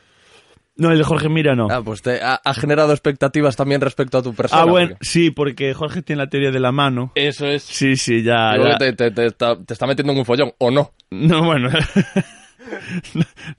Cuando vengan gente con bata blanca a hacer Además, el tú, estudio tú para sabes, comprobar. como, como el Jorge que lo dice Sí, sí. todo... Sí, sí, muy claramente. No, No- porque me lo no explicó. usa filtros. No, no, lo- me lo explicó un día además en, en persona. Lo estuvimos hablando con gente delante que era, que era muy, muy simpático. Bueno, es una leyenda que en principio me conviene. Después, claro, el problema es que genera unas expectativas, pero bueno, yo como soy un señor mayor ya estoy retirado de, de otras leyes, no, no tengo problema. Bueno, has dicho que estás ligado. ¿Es celosa ella? ¿O lleva bien, pues lo que tú dices, a veces los piropos que te escriban, que... Esos son temas mejor, ¿no? Porque tiene que ser... Son, son complicados. Es- Sí, es- bueno, entiendo, son trabajos complicados. enti- entiendo que, que de eso no hables. Y has, has comentado antes, porque a la gente lo que le tiene que interesar es lo que hago de... No, no, no es, lo que, no es que le tenga que interesar, ¿eh? que a, la gente- a cada uno le interesa Mm. lo que quiera. Lo que pasa es que yo creo que interesante de mi día a día es mi trabajo, que es pues, Sí, sí. lo más excepcional. Después, pues, por supuesto, pues yo hay días que discuto, hay días que estoy bien, hay días que tengo crisis y que tengo problemas, o, o porque llega hasta ahora, o que guay, o vamos por ahí, ¿sabes? Pero creo que eso le pasa a cu- a cualquier persona. Y, y al final alguien que trabaja turnos o que se queda hasta tarde y llega Mm. tarde a casa, pues también tiene un problema con pues tiene que, que todos tenemos que gestionar el día a día. Ahí sí que no, lo único que cambia es si eso dices tú, pues bueno, pues que de repente tienes más piropos o más tal, Mm. o bueno, sí que te puedo decir que yo cu- cuando hace años, cuando estaba soltero y tal, y conocías a alguien, y lo típico, te iba a ver actuar, y al final de la actuación había pues cinco o seis chicas para hacerse una foto y tal, Ujú. pues claro, viene el primer día y le hace mucha gracia, ay, mira, te esperan, ve que va el segundo día a verte actuar y vuelve a pasar. Claro, llega un momento y dice, ostras, yo no voy a estar siempre, esto va a ser siempre así. Yo entiendo que hay gente que, que, es- que escapa de, de- de la gente Es que, que es nos difícil, por a eso- esto, por eso te lo- porque te lo bueno, para preguntaba. gestionarlo y es una cosa rara. Yo trato de, de normalizarlo, ¿no? Y cuando estoy con amigos me, me piden una foto, trato de hacerla rápido, no interrumpir la conversación, no le doy importancia, me la hago y vuelvo a lo que estaba haciendo como que no ha pasado nada, ¿no? Tratas de, de integrarlo. Pero al final es que es como el que es conocido en su barrio, el que es el pescadero y lo conoce todo Dios y en su barrio es famoso y lo saludan y le interrumpen, pues lo que pasa es que lo mío pues se abre un poco más, ¿no? Mm. Tiene esa exposición, pero el que te ve en casa te ve con tus miserias y con, y con Mm. tus mierdas, o sea que no... Yo te decía esto de... eh, todos pensamos, yo, yo soy el primero que lo he dicho muchas veces, que lo que interesa de la gente, de los profesionales de los medios de comunicación o del cine, es lo que hacen en, en la gran pantalla, en televisión, en la radio, donde sea. Pero luego me he dado cuenta de que soy el primero que si sale una biografía de Groucho Marx me la voy a comprar. Una biografía en la que cuenta cómo se crió, lo que pasaba, su cómo era su vida familiar. Eh, No, no sé si, Hombre, si has pensado eso, es que yo me he dado cuenta hace claro, poco de Sí, sí, aparte yo tuve una época que estaba muy loco con las biografías, o sea, Ah. me empecé a comprar un montón y...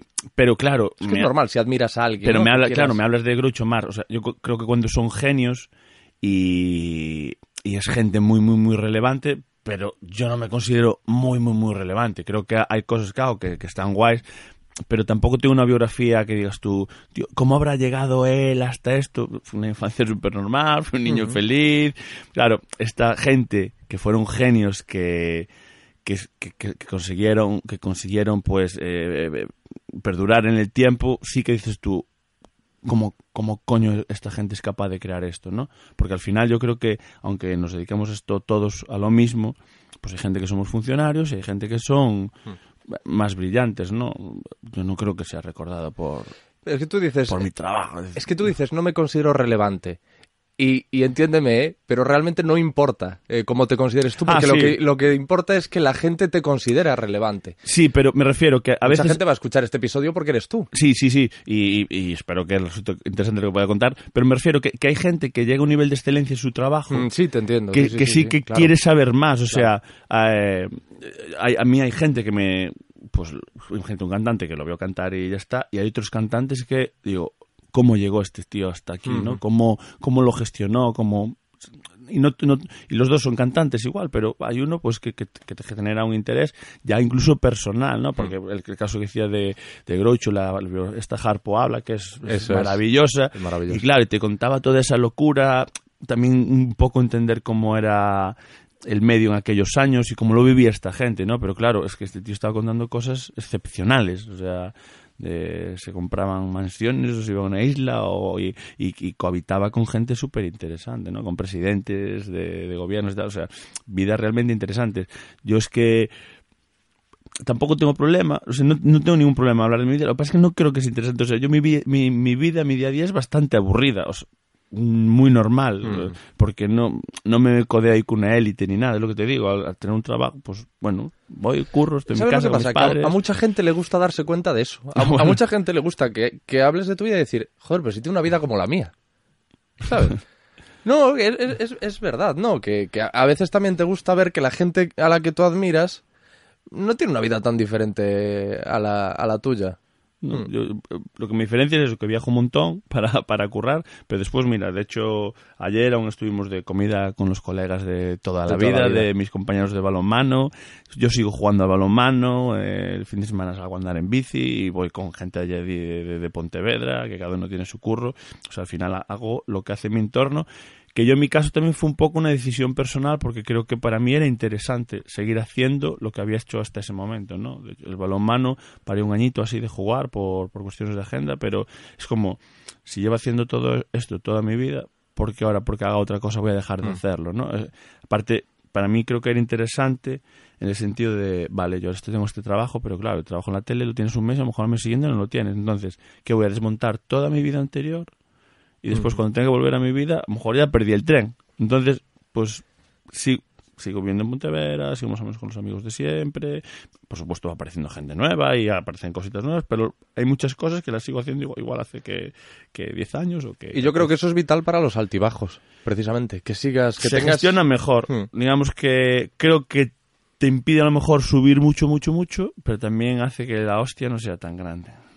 Siempre estés, bueno, bueno, siempre tienes tu punto de equilibrio, ¿no? Tú en una ocasión dejaste el trabajo en televisión por, la, por el balonmano. Sí. Y a estas alturas a lo mejor ya no ha lugar preguntártelo, pero en su momento tú estarías dispuesto a dejarlo todo por el, por el balonmano. Bueno, sí, lo, lo hice y, y no me arrepiento.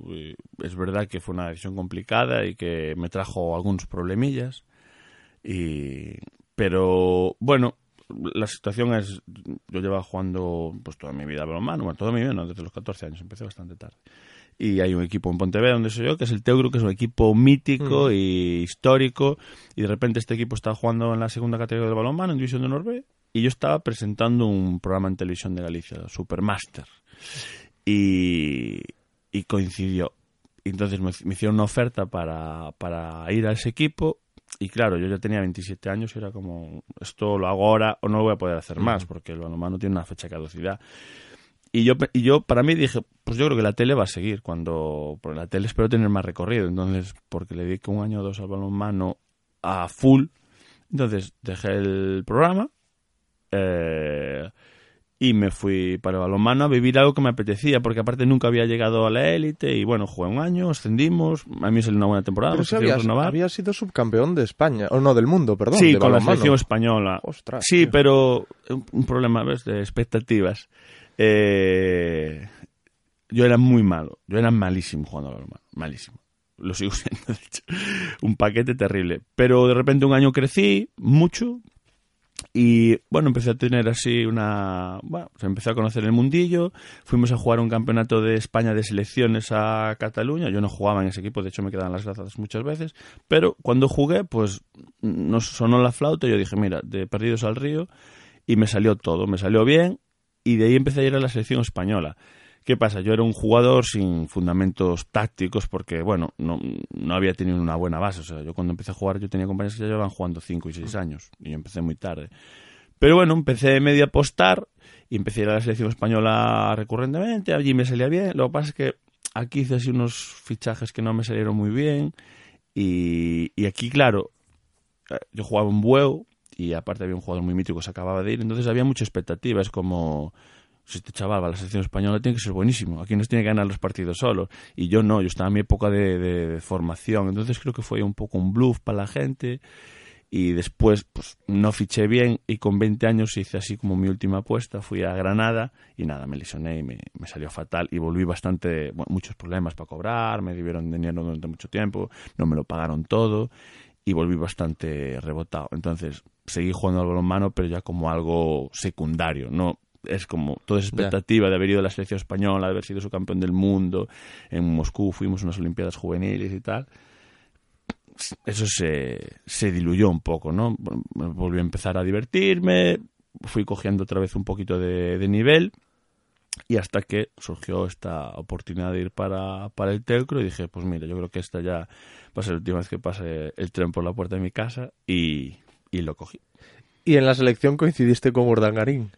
Sí, cuando eh, hubo una concentración, yo creo que fue en, en, en Oviedo.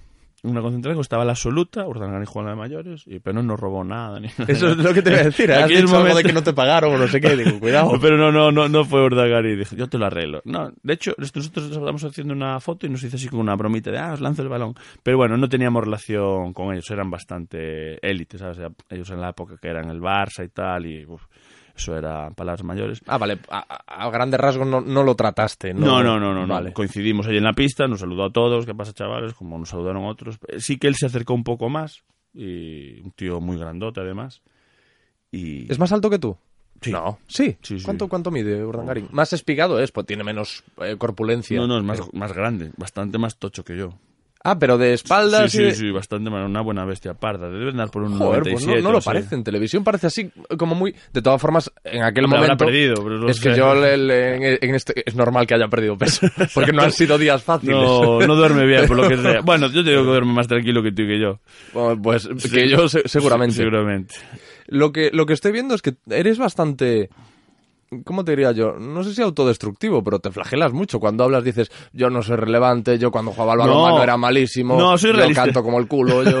Que, No, que no, es que yo, yo pero- soy así, ¿eh? Yo soy así y me lo echan mucho en cara. Cero autodestructivo. Yo creo mogollón en mí y, y, po- y po- y por eso creo que consigo todo lo que consigo, pero tam- también tienes que ser realista, pasar donde tienes que superar.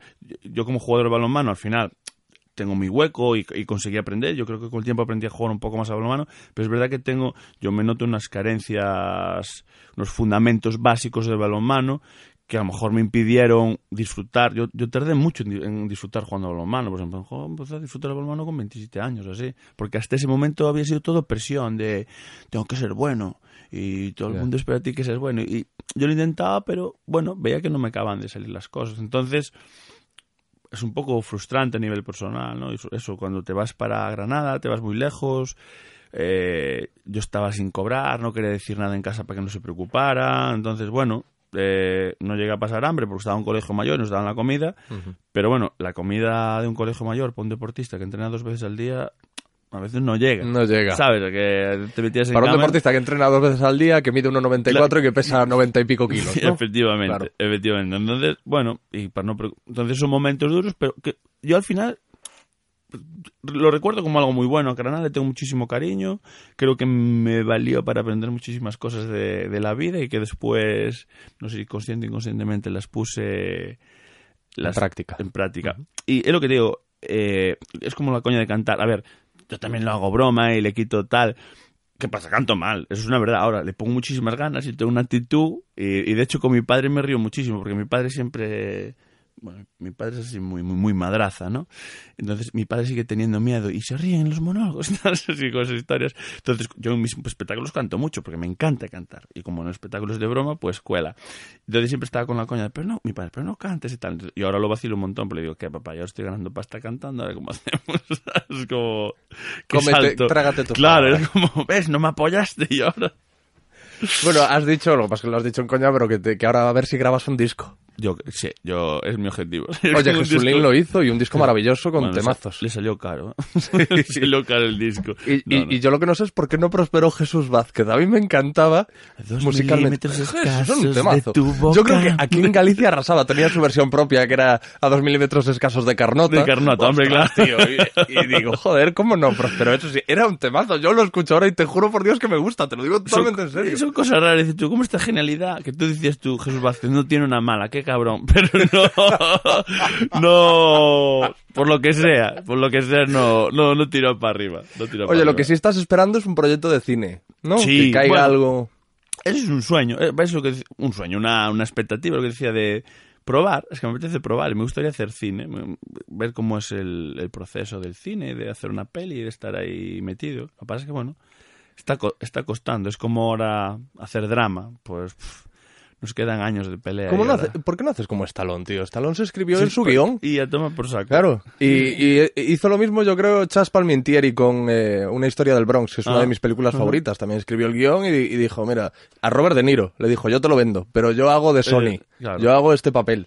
A lo mejor es... eh, Pues a lo yo mejor es, es siempre es, es la opción. Pero yo te digo que no soy tan, no soy tan creativo. tan tuzón, ¿no? Con ese No. tipo de cosas tampoco... Y, y, y no, no, no tan creativo, sino si supiera hacerlo, pues seguramente lo haría. No, a ver, he hecho cositas, he hecho ahí una serie para Portugal y un corto con un, con un director extranjero, claro, porque aquí es como eres cómico y, y eres actor cómico. Y digo, no, soy actor, lo más- hago más veces comedia. A ver, y tampoco ni renuncio a la comedia, ni es... Mira, Javi Gutiérrez. Empezó Sí. haciendo comedia y Sí, es... pero hay esos ejemplos, pero realmente la profesión esta es, para mí es muy conservadora, es muy antigua, es- está muy...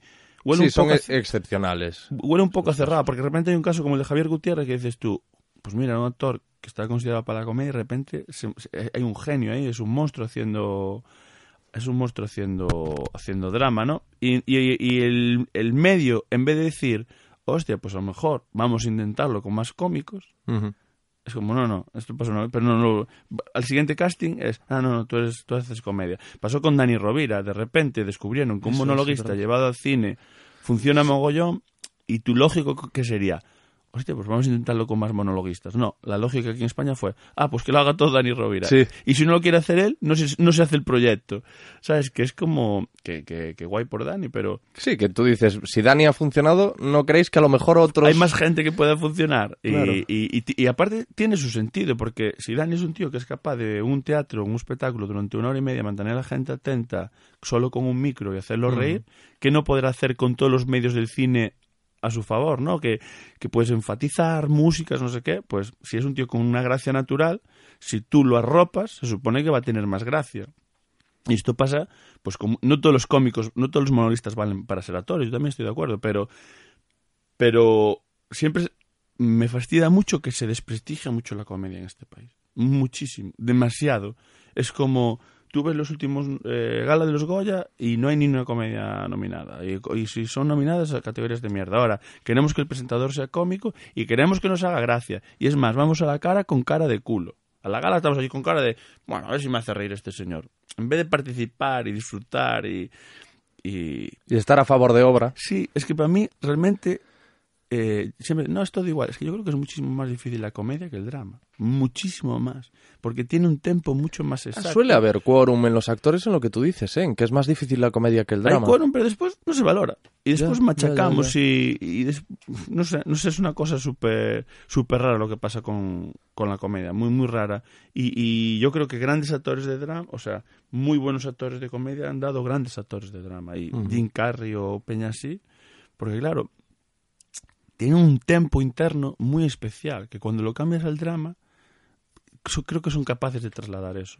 Ya te digo, no digo que todos los cómicos sean grandes actores o que sean grandes actores dramáticos y tal, pero bueno, por lo, por lo menos deja de intentarlo. ¿no? Si soy capaz de hacer algo tan difícil como es la comedia, a lo mejor Mm. el drama también sé hacerlo. Oye, has dicho lo de la gala de los Goya, ¿la presentarías tú? si te lo Es propusiesen. un regalo, por favor, sin pensar. Ah, pero tengo entendido que... Sin pensar. Que a, algunos a los que se lo han propuesto, uf, han dicho, no sé si me atrevo porque te dan, pero muchísimo. Bueno, pero dar te van, te van a dar, Mm. pero es, es, es evidente, porque aparte hay un problema de conceptual ya de las galas de premios, que las galas de premios son aburridas. Hmm. Por, pero Eso es inevitable. es que no, no, no puedes evitarlo, porque al final son Tres horas o dos horas. 30 claro. Que les interesa a ellos, el premio que les dan que es para ellos, ¿no? Mm. a los demás les da igual, 30 señores queriendo agradecerlo, que a mí también me fastidia a veces, no hay que cortar los discursos, ¿por qué? Es su momento, a lo mejor no gana un Goya otra vez, no tiene ese momento de protagonismo, pues hombre, dentro de una normalidad no estés 15 minutos, pero si ese día te dar las gracias a la gente que trabaja contigo, a tu familia, a, a tu pueblo, ¿no? pues que tenga tiempo, que no tenga que estar escapando o haciendo las bromitas de no, empezamos a tocar la música. Me parece que se desvirtúa todo y cada cosa es lo que es. Una entrega de premios no es una película, no es un show, es una entrega de premios. Y si hay alguien amenizándola mínimamente, pues se agradece, pues para de- descongestionar y tal, y un poco, pero vamos, a mí me parecería un regalo entre hacer una gala de los Goya. Y si alguien después me critica, pues es, es su problema. Eso que me quedo yo ahí esa chapita que se queda para mí. ¿Y cómo has eh, vivido lo del acento tuyo gallego? ¿Te han eh, puesto alguna traba? ¿Te han pedido que lo cambies? ¿Lo has intentado tú? Nunca. Me considero un, un- un afortunado en eso. Bueno, un afortunado no, creo que yo siempre lo he vivido con mucha normalidad. La, la traba está más en Galicia, que pf, a estas alturas y aún tenemos esa mierda en la cabeza, que no damos avanzado, que, que es que somos unos paletos, pero somos paletos porque no, no sabemos... eh, es muy triste, es muy triste lo que, lo que pasa en Galicia, lo que pasa con la lengua, lo que pasa con la cultura. Tenemos algo maravilloso para cuidar, algo especial y, y de repente siempre espinar para abajo. Yo realmente el problema lo tengo aquí, en Galicia. O sea, son los únicos que me preguntan por el acento es en Galicia. Fuera, llevo siete años currando, siempre he currado con mi acento, pero no me ha condicionado, porque aparte hay una... Hay gente que a veces me dice, ya estamos los gallegos haciendo de tonto. Dice, mira, no, porque yo para empezar en Gin Tony soy albaceteño. Lo que pasa es que tenía una cuidadora, una nani que era gallega y se me quedó el acento. Entonces, para empezar. Y de segundo, eh, yo no soy eh, eh, un gallego haciendo de tonto. Soy un, soy un personaje que soy tonto, que soy gallego. Yo. Pero el personaje no tiene nada que ver. Y, y cuando hacía el club de chiste y me enrollaba con Martina Klein, a que nadie le molestaba, nadie protestaba por el acento. Pues, ¿cuál es el problema? Y ahora en tu cara me suena, tengo. No, creo que aquí, y por desgracia, creo que no lo superaremos nunca y desaparecerá el idioma, que es lo que están deseando mucha gente, y, y perderemos algo maravilloso que tenemos ahí por, por tonterías de esas de, bueno, la mierda esa de los séculos oscuros que no hay manera de quitárselos de encima. Tú sabes que en una ocasión a mí me llamó Javier Cárdenas Ujú. eh, para proponerme que hiciese bromas de estas de montarme en un taxi, Sí. Aprovechando el acento, como, ¿sabes? como si fuese Paco Martínez Soria en Sí. Madrid. Entrar y decir, mira, yo quería ir a no sé dónde, tal. O sea, que va un poco... Sí, bueno, habrá gente que, que aún tendrá, y yo en Madrid muchas veces escucho actores que dicen, no, vamos a hacer provincias por ahí. ¿Y Madrid qué es? Eh, ¿Una constelación? Pues también es una provincia, tú vas aquí. Bueno, hay, pero es que yo creo que con, con todo lo que vemos en el día a día sigue quedando claro que sigue habiendo gente que es muy burra y muy cateta y con una mentalidad muy pequeña en todos los aspectos de la vida. Entonces, pues alguien que te plantea eso y si eso es lo que le hace gracia, bueno, sabes que tampoco me enfado, ¿eh? No, yo no me siento insultado, que conste, jamás. Vamos, cuando alguien hace, ay, porque yo también a veces hago andaluz y lo hago como el culo, y hago de cubano y lo hago como el Sí, culo. no, no te sientes insultado, pero has reaccionado como si estuvieses un poco hasta los cojones. Reacciono con lo de aquí, no con lo de fuera. O sea, yo fuera siempre bien. Y de hecho, el ejemplo es que pues últimamente trabajo más fuera que aquí.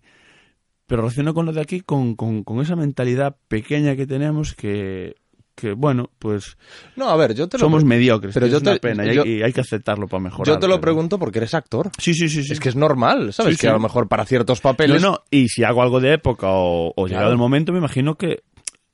Te lo estoy diciendo yo que estuve con mi acento de Percebeiro en la Radio Nacional y en cuanto sí, sí. pude. Y, y, y yo creo que sí, seguramente llegará algún personaje que alguna vez me, me exigirá eh, sacar. Eso será guay también, porque será que alguien ha confiado en mí para hacer algo, para hacer algo distinto, ¿no? Y sí que tendré que cambiar el acento. Y bueno, pues como lo hace mucha gente, de repente si estás haciendo algo de época y algo de un personaje de la corte de Castilla-La Mancha, pues no voy a hablar así como estoy hablando ahora, porque si no procede, no, no procede. Pero bueno, de hecho, cuando estuve currando en Portugal, pues, pues tuve que hacerlo en portugués. Y Ya. ya. fue un cambio. Y aparte fue una experiencia del copón, porque todos nos creemos, nada, portugués y gallego son iguales. Los cojones. No tiene nada que ver, nada que ver. Era una locura. Tienen tres S distintas.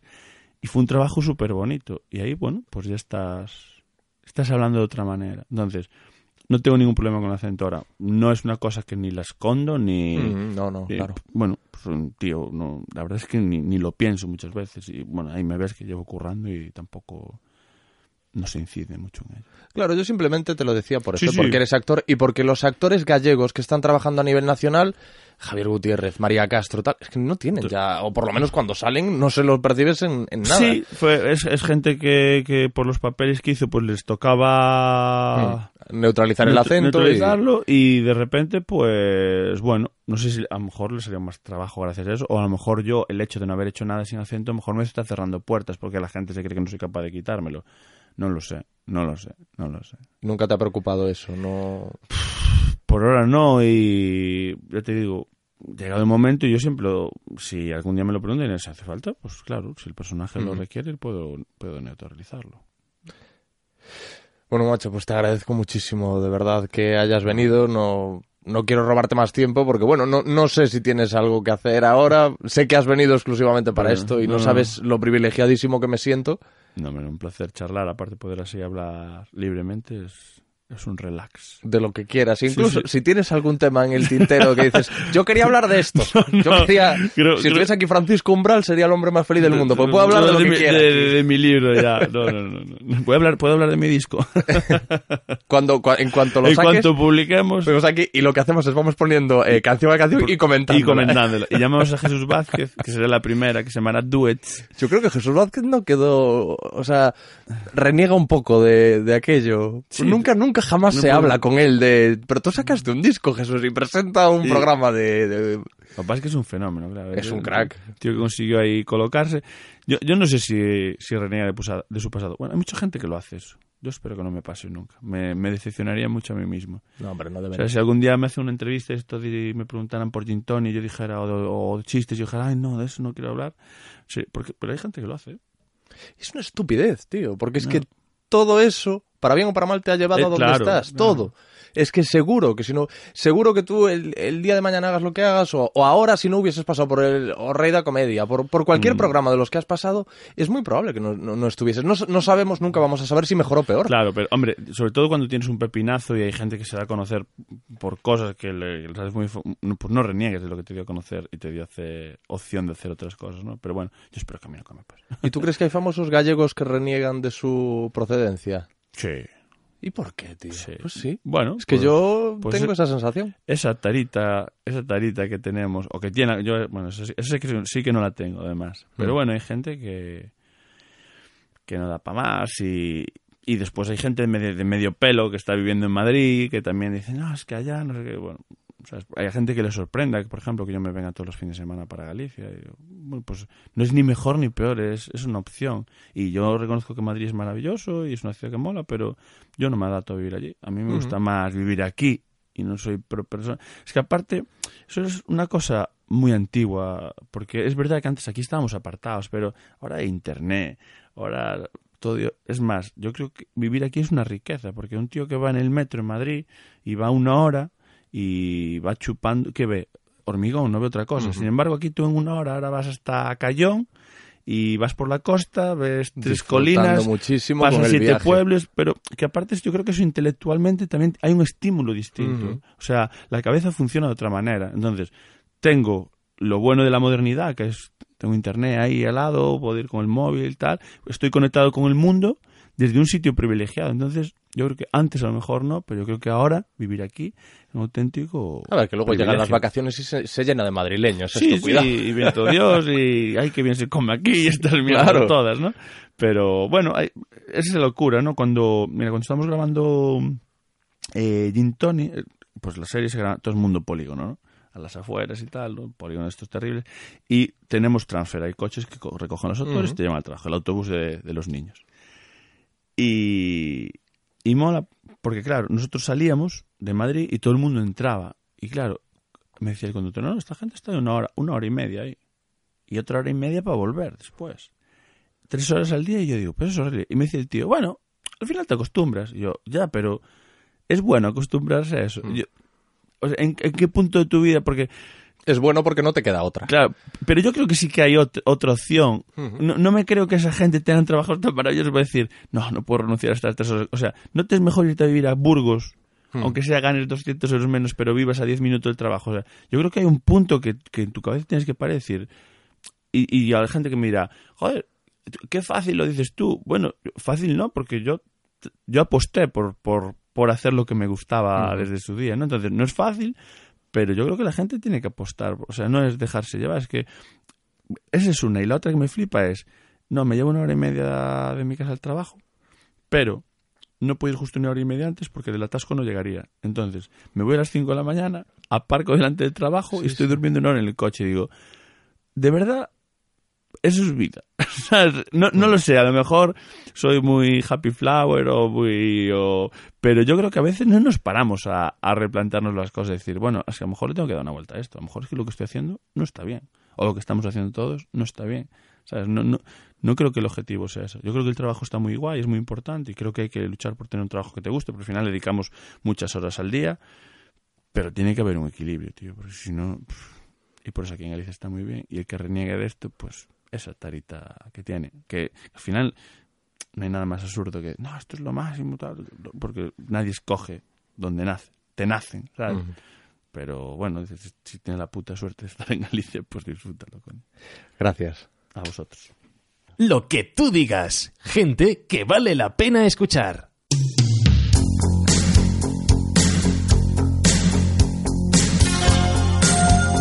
Tengo que pedir perdón por esto, porque la verdad es que le he echado mucha cara. A ver, sabéis que siempre procuro que el tema con el que cierro cada episodio guarde un mínimo de relación con los temas tratados o con el invitado. Bueno, pues en este caso he jugado un poco sucio, está todo cogido un poquito por pinzas, con pinzas, pero bueno, es que es mi podcast, hombre. Os voy a argumentar la elección. El protagonista del episodio es David Amor, una película en la que el amor entre los protagonistas es el eje Dirty Dancing y de su banda sonora este Hungry Eyes de Eric Carmen, pero la realidad es que me vuelve loco el tema. Realmente la hilazón esa que he hecho es así rara porque yo lo que quería era poner esta canción en algún momento y me ha venido bien este.